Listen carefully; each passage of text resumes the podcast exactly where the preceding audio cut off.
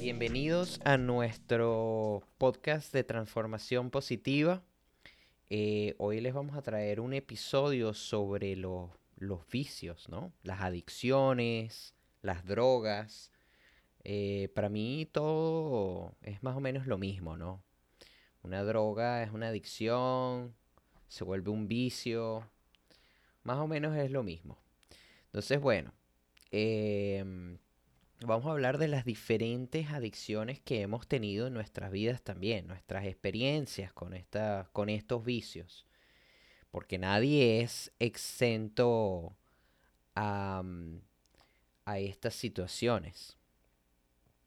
Entonces, bueno, eh, yo, como dije al principio de estos podcasts, cuando empezamos los podcasts en el primero, el de quiénes somos, yo hablé de que yo tuve muchos problemas con el alcohol. Desde más o menos como los 15 años, 14 años. Bueno, porque en Latinoamérica uno bebe desde, desde los 10 años, una cosa así. Mi papá me daba eh, sorbos de, de cerveza cuando tenía como 9, 10 años. Mi papá bebió mucho. Mi papá bebió demasiado, yo diría. Mi papá bebía todos los fines de semana. Y le gustaba emborracharse todos los fines de semana. Mi abuelo fue alcohólico. Y bueno, fue un mal abuelo, pues. O sea, él estaba. Él estaba súper hundido en, el alcohol. Llegaba a la casa, le pegaba a mi abuela. Al final, un día mi abuela decidió irse eh, con la última hija pequeña que tenía, pues son cuatro hijos, y ya todos estaban grandes, mi papá ya estaba en Venezuela, y ya al final pues se fue, agarró sus cosas y huyó de ahí, y agarró como unas cuantas cosas y huyó, pues, porque ya era demasiado. Entonces, bueno, yo nunca conocí a mi abuelo, em, pero esas son las historias que yo tengo, ¿no? Y luego mi tía, la del medio, también se volvió alcohólica. Ella estuvo en, rehabilitación. Eh, en la rehabilitación ella era la que ponía la fiesta, pues. Ella era el alma de la fiesta. Entonces, bueno, eh, yo siento que eso está como más o menos en mis genes, pues mi papá también estuvo luchando bastante con esto del alcohol. Él, él toma fuertemente todos los fines de semana y le ha bajado muchísimo. Eh, yo diría que gracias a mi mamá, que lo, mantiene como, como en la línea. Y también mi hermano ahorita está yendo más o menos por la misma senda. Mi hermano no escucha estos podcasts, así que whatever. Entonces, bueno, mi hermano yo siento que también está yendo por la misma senda. Y bueno, yo desde pequeño siempre estuve demasiado con la tomadera. Mira, si no fuera por lo del estómago, yo estaría tomando todavía demasiado hoy en día. Pues el estómago fue lo que me dio a mí el parado. Entonces, bueno, eso también, ¿no? Eh, mi tía al final murió, murió este año, hace como unos 4 o 5 meses. Eh, cirrosis en el hígado. Evidentemente, el alcohol demasiado. Entonces, bueno, eh, por ahí vamos. Eso es, eso es uno de, digamos que eso ha sido como la adicción más fuerte que yo, bueno, junto con el cigarro, ¿no? También. Pero bueno, le voy a dar mi pase a, mi gran compañera, profesora, que todavía no le, he introducido. Yo vine aquí como con un tren. Sí, señor. Que no paró. ¿Cómo están? Bueno, vamos a saludar aquí porque de repente te pusiste a hablar y yo dije, en algún momento él me va a saludar, pero como comenzaste a hablar y y entraste en calor tan rápido, eh, no quise interrumpirte. ¿Cómo estás, Adrián? Un placer estar contigo nuevamente. Eh, estás arrancando porque, bueno, cambiamos nuestro horario de grabación hoy, esta, esta última semana, y Adrián se está despertando, está con toda la energía de recién levantado. Y para mí ya es de tarde, ya para mí es de final, final de tarde casi. Entonces, eh, queríamos conversar un poquito hoy sobre los vicios. Queríamos conversar con ustedes no tanto la parte de eh, tediosa de la teoría, que ya todos la conocen, sino también, como ustedes saben, hablar un poco de nuestra experiencia y quizás algunos consejos para personas que estén dentro de esto, ¿no? La realidad es que pareciese que fue, es un tema que no tiene nada que ver con lo saludable, pero si te pones a pensar, si tiene que ver. eh, porque es algo contrario a la vida saludable. Y siempre hemos tocado temas relacionados con la vida saludable, el ejercicio, la dieta, la nutrición, cuáles son los deportes. Y que además interrumpe.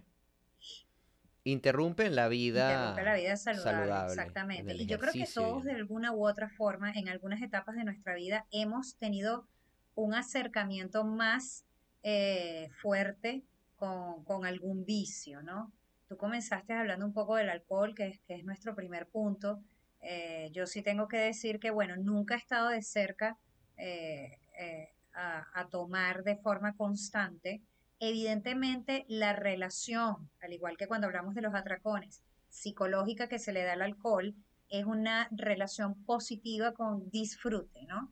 Eh, no, es, no es de extrañar que en los países latinos a los que nosotros pertenecemos, y hablo de mi caso, porque es el que conozco, hablo de Venezuela o hablo de Brasil, que son los países en donde yo he vivido, eh, puedo decir que se mm, relaciona fuertemente el alcohol con el disfrute y es una cuestión que va casi que en la cultura popular, ¿no? Desde que vamos creciendo vamos viendo, sí, vamos viendo que nuestros pues. familiares, en todas las reuniones donde hay amigos, en donde se disfruta, en donde se pasa bien, el tema del alcohol es algo que está íntimamente ligado. Entonces es muy difícil eh, en ciertos momentos de nuestras vidas, en donde queremos cambiar un poco la vida a una rutina más saludable, alejarnos del alcohol y, y, también no ser señalados, porque a mí me pasó muchísimo.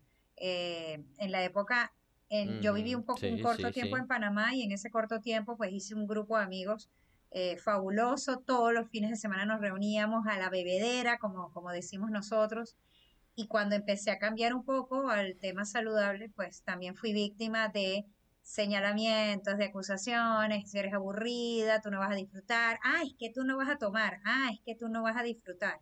Y empieza aquella concepción eh, o autoanálisis de, ay, bueno, me voy a tomar uno, me voy a tomar dos. El punto es hasta cuándo y hasta cuánto vas a tomar. Yo creo que el tomar no tiene nada de malo, Adrián, siempre y cuando como todos seamos conscientes de lo que estamos haciendo. Y quizá un poco en la adolescencia, como somos inmaduros, nos dejamos llevar un poco más por esto. Y en la adultez, pues es lógico que vayamos concentrándonos más en, eh, en lo que debe ser. Eh, sin embargo, bueno, no es, no es para nadie secreto que en nuestros países es una condición casi que sine qua non para, para disfrutar. Sí, sí. Lo curioso es que la gente tiende a ver los vicios, las drogas o las adicciones como algo netamente como relacionado al alcohol, al cigarro y a las drogas fuertes. Pero también tenemos otras, otras adicciones que son, podría decir, entre comillas, parecidas al alcohol en ese sentido de aceptadas y bien vistas o incluso hasta en algún punto saludables, como el dulce, y es con la que más luchamos, sí, exacto. El dulce, el chocolate. Esa es con la que más luchamos. Exactamente. Porque no sé obviamente... si tú conoces más que yo del tema, pero sé que en algunos países ya el tema del azúcar está siendo estudiado, está siendo legalizado. No es, no es evitado, pero sí es obligatorio colocar en ciertos productos la cantidad de azúcar que tienen las comidas. sí, eh, sí, sí. Y bueno, también hay unas, hay unas hay unos activistas antiazúcar eh, en el mundo entero que, he visto que nombran al azúcar como uno de los vicios permitidos más terribles que existen en la actualidad. La cantidad de enfermedades que se generan a raíz del consumo de azúcar indiscriminado eh, aumenta cada día más. El número de muertos por estas enfermedades aumenta cada día más. Eh, y pareciera que la obesidad es un tema que lo relacionan solamente con la comida, pero si te pones a pensar en algunos puntos, deshilachamos la idea y eliminas algunas cosas, legalizas algunas cosas, podrías fomentar quizás una alimentación un poco más saludable para que no, lleguemos a esto, ¿no? Eh, en el caso del dulce, las bebidas, los refrescos. El tema del azúcar es muy curioso para mí porque a mí no me gusta ir a extremos. Hay gente que me conoce como ser extremo anti-azúcar y no es verdad. Yo, a mí me gusta estar como en la mitad. Yo creo que el problema es que la gente no sabe responsabilizarse por la cantidad en la que consume en general de todo. No tiene esa responsabilidad. No tiene como ese, ese, no, hasta aquí voy a llegar. No, ¿me entiendes? Voy a responsabilizarme por consumir esta cantidad hoy. No existe, es complicado.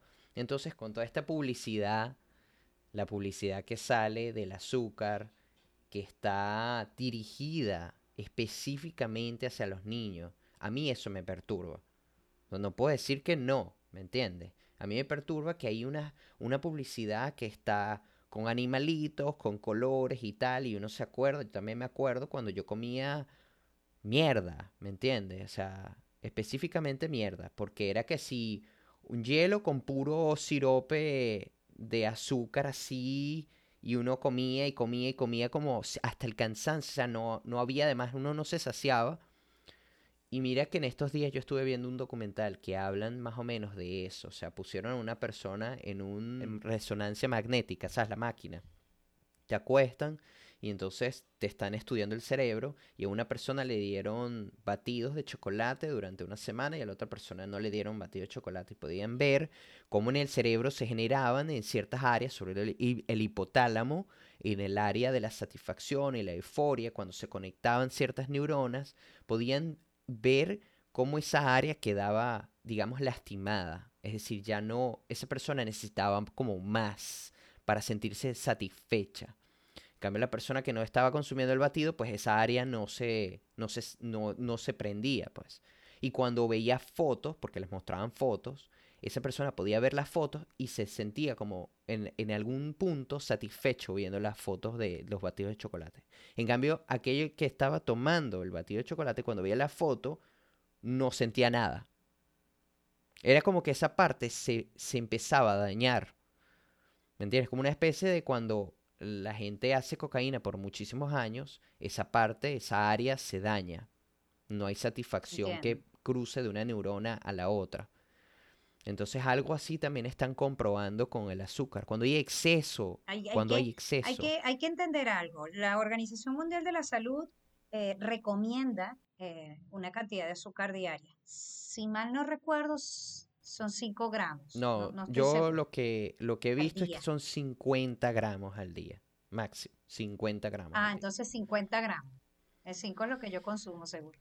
50 gramos al día. Bueno, eso ya es un extremo. Que me imagino que son 50 gramos al día, me imagino que son dos galletitas Oreo, una cosa así. Mm, no voy a entrar en detalles ni, ni, ni, ponerme polémica con nada. No, no Pero si las personas aprendieran a leer la información nutricional de los paquetes, pueden comer, pueden comer con mayor tranquilidad, porque saben que no se están sobrepasando en la cantidad de azúcar diario.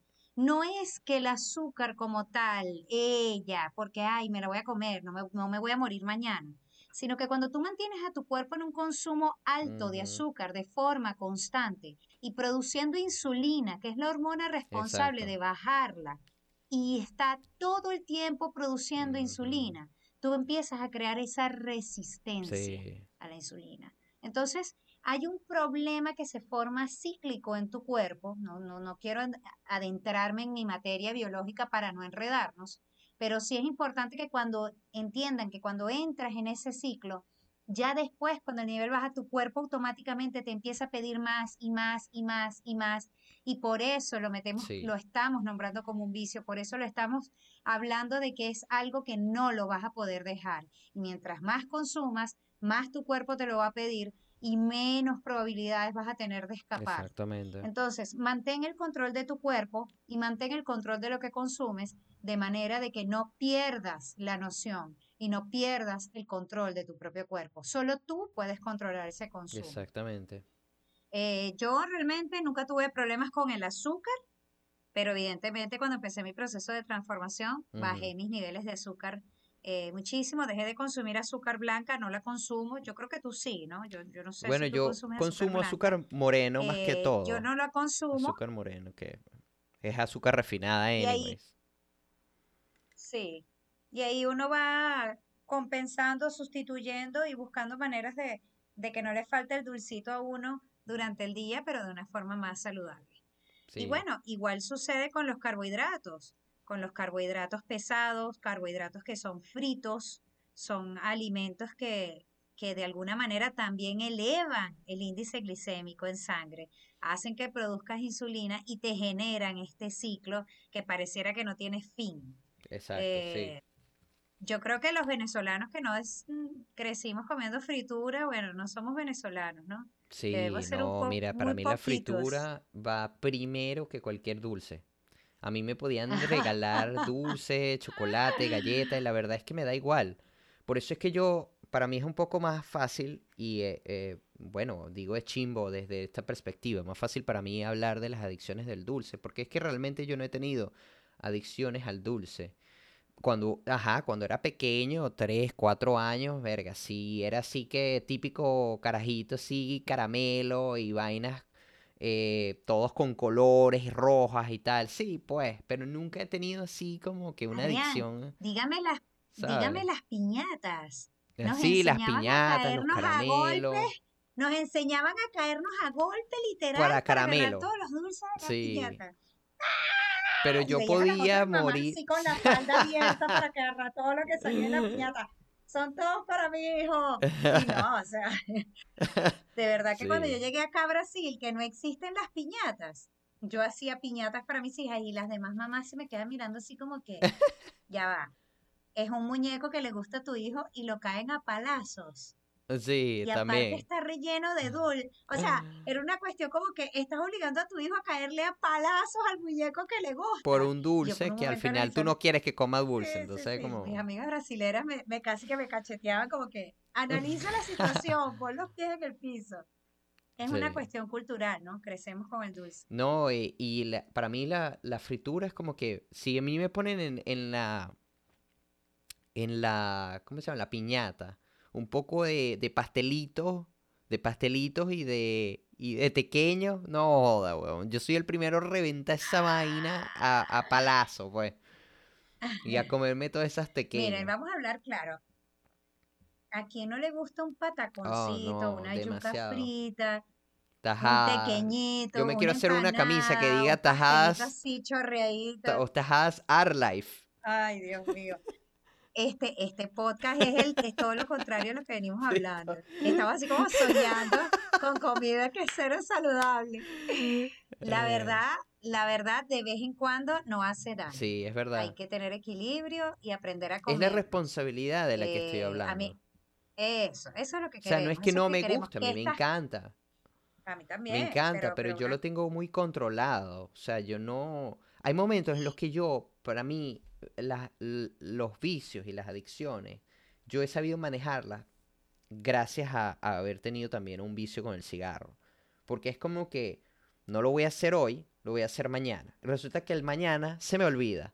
Y, no lo y de pronto me acordé y digo, mm, no, lo voy a hacer mañana. Y termina, y yo termino como postergándolo cada vez hasta que simplemente... Adrián, una pregunta. ¿A qué edad comenzaste a fumar?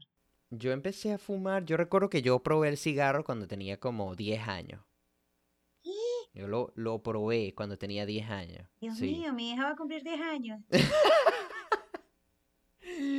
Qué triste. Eh, pero sí, porque nosotros tenemos una casa allá en Higuerote, en la playa, y había como un círculo de personas, pues, y en algún punto, ¿sabes? Y a mí me daba mucha curiosidad. Mi papá fumaba también. Me, faltó decir eso. Mi papá fumaba y tomaba. Eran las dos cosas. Entonces, bueno, yo también crecí viendo eso. O, lo otro es que o, ahora que estoy viendo eh, películas y series, yo me di cuenta que siempre hay alguien fumando. O sea, es una vaina increíble. O sea, siempre hay alguien, hay algún, una persona fumando en una serie, una película, una vaina. Mm. Entonces, bueno, digamos que eso siempre ha sido como el ejemplo o sea, en los años 90, pues todo el mundo, el cigarro, el cigarro aquí, cigarro allá, las propagandas. Yo recuerdo la propaganda de Malboro en, las vallas en, Caracas, pues todavía me acuerdo de eso. ¿Tú crees, que, ¿Tú crees que crecer con un medio así justifica que uno sea vicioso en el futuro? Yo creo que puede ayudar, sí, es propicio. No, no que seas adicto, pero sí es propicio que empieces a ir por esa senda y luego tú de por sí, si tú no tienes esa personalidad adictiva, nunca, no sé, son muchas cosas, para mí derivan de muchas cosas. Y yo creo que te lo llegué a comentar en algún, el estilo de vida, la genética, em, las cosas que te han pasado en la vida, muchas cosas que ayudan a esa adicción. Si tú eres una persona eh, que no ha pasado por mayores problemas o una persona que no, no sé, una persona que puede lidiar con sus cosas, pues probablemente haber probado el cigarro no te va a volver adicto al cigarro, ¿me entiendes? Uno se conoce y uno sabe. Sí, yo, yo lo probé, yo lo probé, yo lo probé. En algún momento, yo creo que estuve un tiempo fumando, pero muy corto. Eh, me rodeé en la universidad de puros compañeros que fumaban y, fumar era el point, pues, mm. o sea, tenemos que fumar para poder estar todos en la misma onda. Inmadurez, falta de conciencia, eh, una cantidad de cosas que ahorita analizo como adulta. Pero bueno, está bien, pasé la etapa y así como empecé, lo dejé. Yo creo que no duré ni, ni seis meses. Eh, y gracias a Dios nunca más lo tomé y, y lo dejé. Pero bueno, tengo personas en mi familia que sí fuman a mi familia directa que son adictas al cigarrillo, han intentado dejarlo y no han podido y, y por lo que sé pues es algo bien complicado de, de, abandonar, porque así como el alcohol o así como la comida, eh, ciertos tipos de alimentos se convierten en el escape para momentos de estrés, se convierten en el escape para momentos de ansiedad, se convierten en la salida a los problemas y en vez de buscar la solución eh, tapan con estos vicios ciertos momentos o ciertas ansiedades y actitudes que tienen. Entonces es importante que antes de caer y caer y caer, tratar de conseguir eh, ayuda, la raíz del problema y entender que en vez de preocuparse y caer en esto, hay que ocuparse de eso. Eh, a veces las personas no se ocupan del problema, sino que tapan el problema preocupándose y la preocupación la transforman en una ansiedad que recae en un vicio, que puede ser el alcohol, que puede ser el dulce, que puede ser eh, un tipo de comida frita, un carbohidrato que hace daño.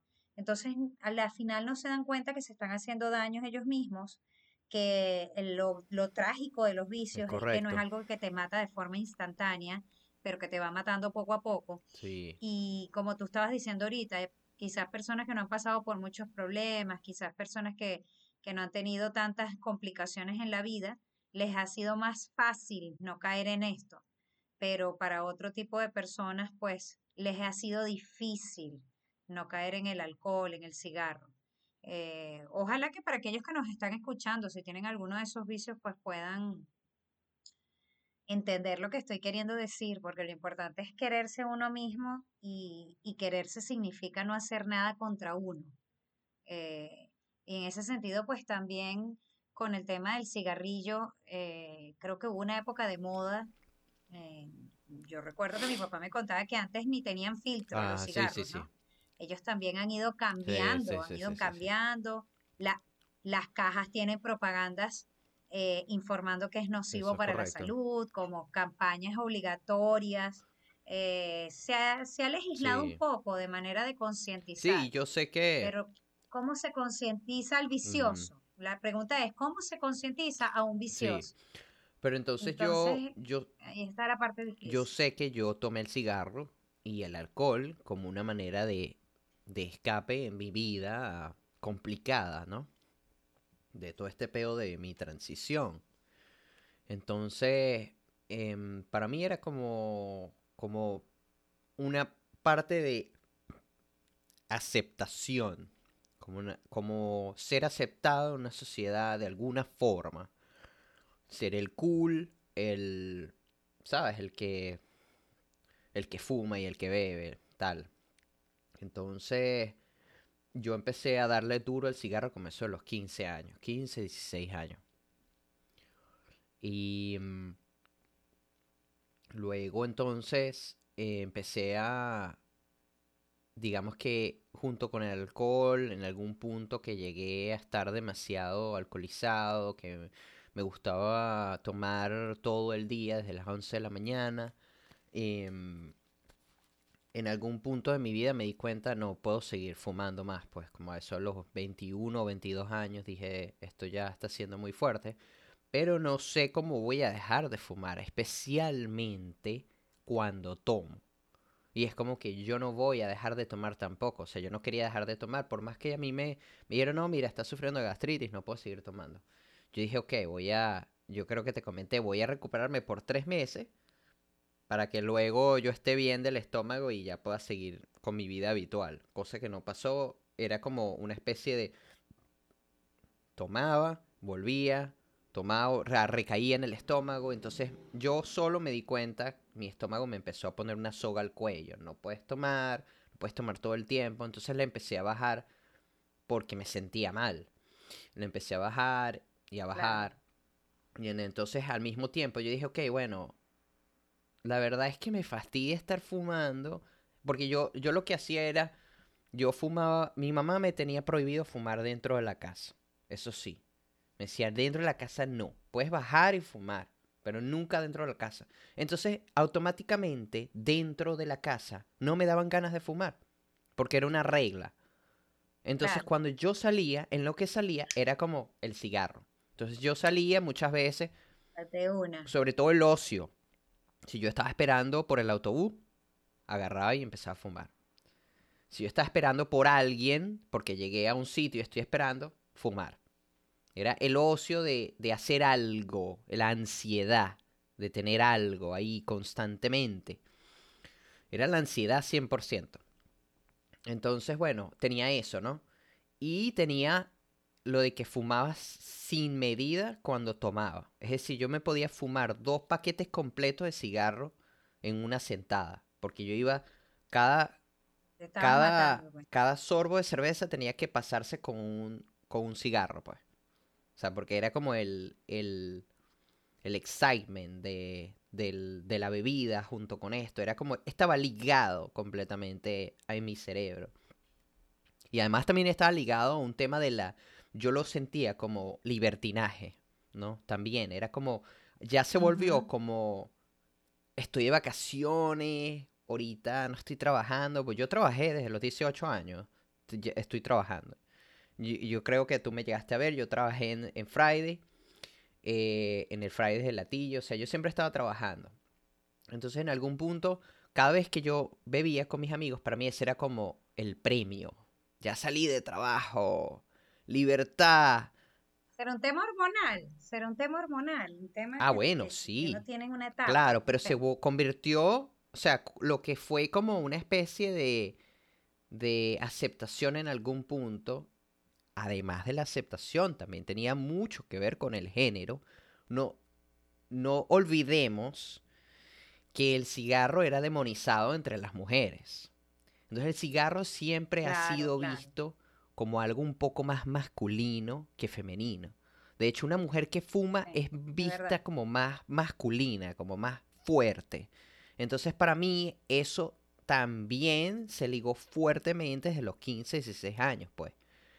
La, fortaleza de verme como fuerte. Entonces, obviamente todo esto tiene que ver, pero luego llegó un punto en el que ya se volvió también como un tema de, de esto, de vacaciones, tomar, me siento demasiado como si no hay un mañana, pues. yo, yo me puedo morir ahorita, ¿me entiendes? Tengo que hacer todo ahorita en este momento, ¿no? Esa era mi vida todo el tiempo. Entonces, bueno, después, sí, super hippie. Después, en algún punto, yo dije, bueno, yo no fumo en la casa y de verdad no me dan ganas. Ya de por sí, porque es una regla, no me dan ganas yo puedo hacer, trasladar este sentimiento a la calle. Y entonces empecé con eso. Como que, bueno, ¿sabes qué? Solamente voy a fumar cuando vaya a una reunión. Eso fue al final, cuando ya estaba a punto de venirme aquí a los Estados Unidos. Es decir, cuando ya tenía 24 años fue que tomé esa medida. Cuando ya estaba, ese año que ya me iba... años después de que probaste por primera vez el cigarro. Exacto. Entonces, a los 24 yo dije, ese año que ya estaba a punto de venirme a los Estados Unidos, dije, bueno, yo voy a empezar a, fumar solamente en las fiestas. Y sabes que cuando me vaya a Estados Unidos voy a tratar de no fumar. De, voy a empezar a dejarlo así poco a poco, pero lo voy a dejar a mi manera.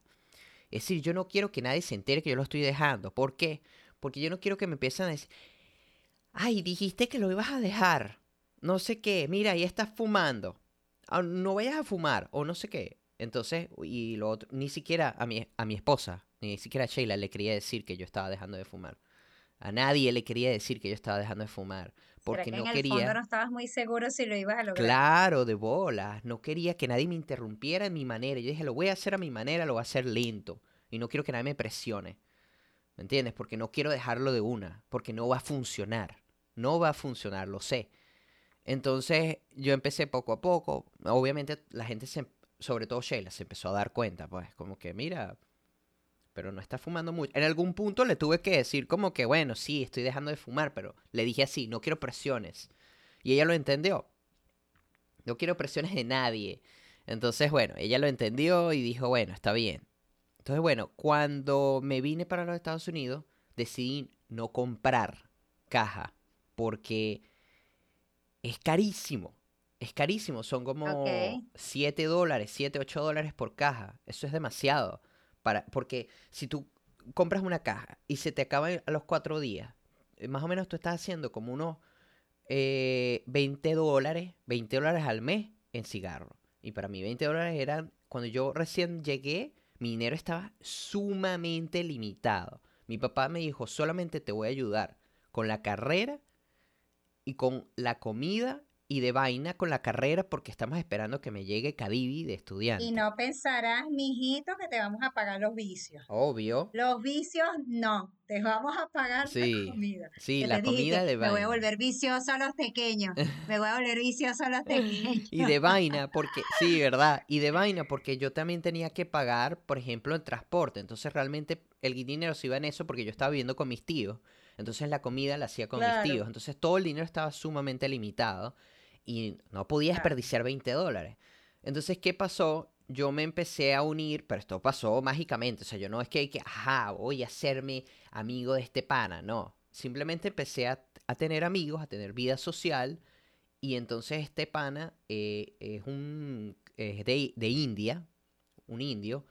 Eh, él él super pana con otra coreana, empezamos a salir y él me pagaba todo. Yo le decía, coño, marico, mira, de pana no tengo plata, no puedo salir. Me dice, no, no, no, yo te pago todo, no hay problema, tal, vente, tal, no sé qué vaina. Y el bicho me empezó a pagar todo y él fumaba. Y la otra coreana también fumaba, todo el mundo fumaba a mi alrededor. Todos fumaban. Entonces era como que todos me daban, me daban. Yo no compraba caja y cuando salía con ellos, ellos siempre me daban cigarro y yo terminaba fumando. Pero es lo que llamamos en Venezuela un chulo, un chulo, lo que llamamos en Venezuela un chulo. Te estabas chuleando la coreana y Sí, total. Y entonces todos ahí por fiesta y toda la vaina, ¿no? Y al final terminaba fumando todos los fines de semana. Y ya poco a poco, pues, digamos que sí llegó un punto en el que yo dije, ya, esto ya tengo que encontrar una solución para la bebida. O sea, la bebida es mi problema, el problema que siempre me, me envía a fumar. Siempre. Entonces me compré un, vaporizador. Me compré un vaporizador. Eso es lo que yo llamo, aquí entre paréntesis, eso es lo que yo llamo identificar la raíz del problema. Sí. Yo dije, no, ya, eh, es esto, es la bebida. Entonces, bueno, obviamente bajé la bebida bastante. Eh, llegó un punto en el que ya era como que ya los fines de semana también me caía mal la bebida. Yo dije, no, ya, estoy, estoy tomando mucho, mm, esto ni siquiera me cae para nada. Al día siguiente yo me estaba muriendo. O sea, ya a los 26, 27 años ya era como el triple de horrible tomar. Era horrible. Yo, ¿qué estoy haciendo? Entonces empezaron a pasar tres semanas sin tomar. Es decir, sin fumar, sin tomar. Y llegaba el cumpleaños de fulanito. Y yo empecé a tener un grupo de amigos venezolanos ah, ahí en San Francisco, cuando yo vivía en San Francisco. Entonces, el mm. cumpleaños de fulanito. Entonces, ay, ok, vamos al cumpleaños y entonces ahí empecé a tomar y de una era como que mi cerebro tal y yo agarraba y sacaba mi vaporizador y empezaba a fumar mi vaporizador. Y entonces trataba de fumarlo y tal y ya. Eso es todo.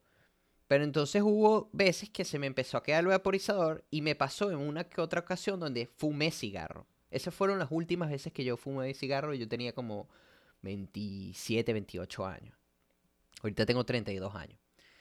Entonces, ya después de ese... Y tienes, estás, estás limpio desde hace cuatro años. Sí, exacto, ya no, exactamente. Ese fue el último día donde un amigo estábamos caminando, eh, un amigo pidió un cigarro y le dieron ese cigarro y lo compartimos.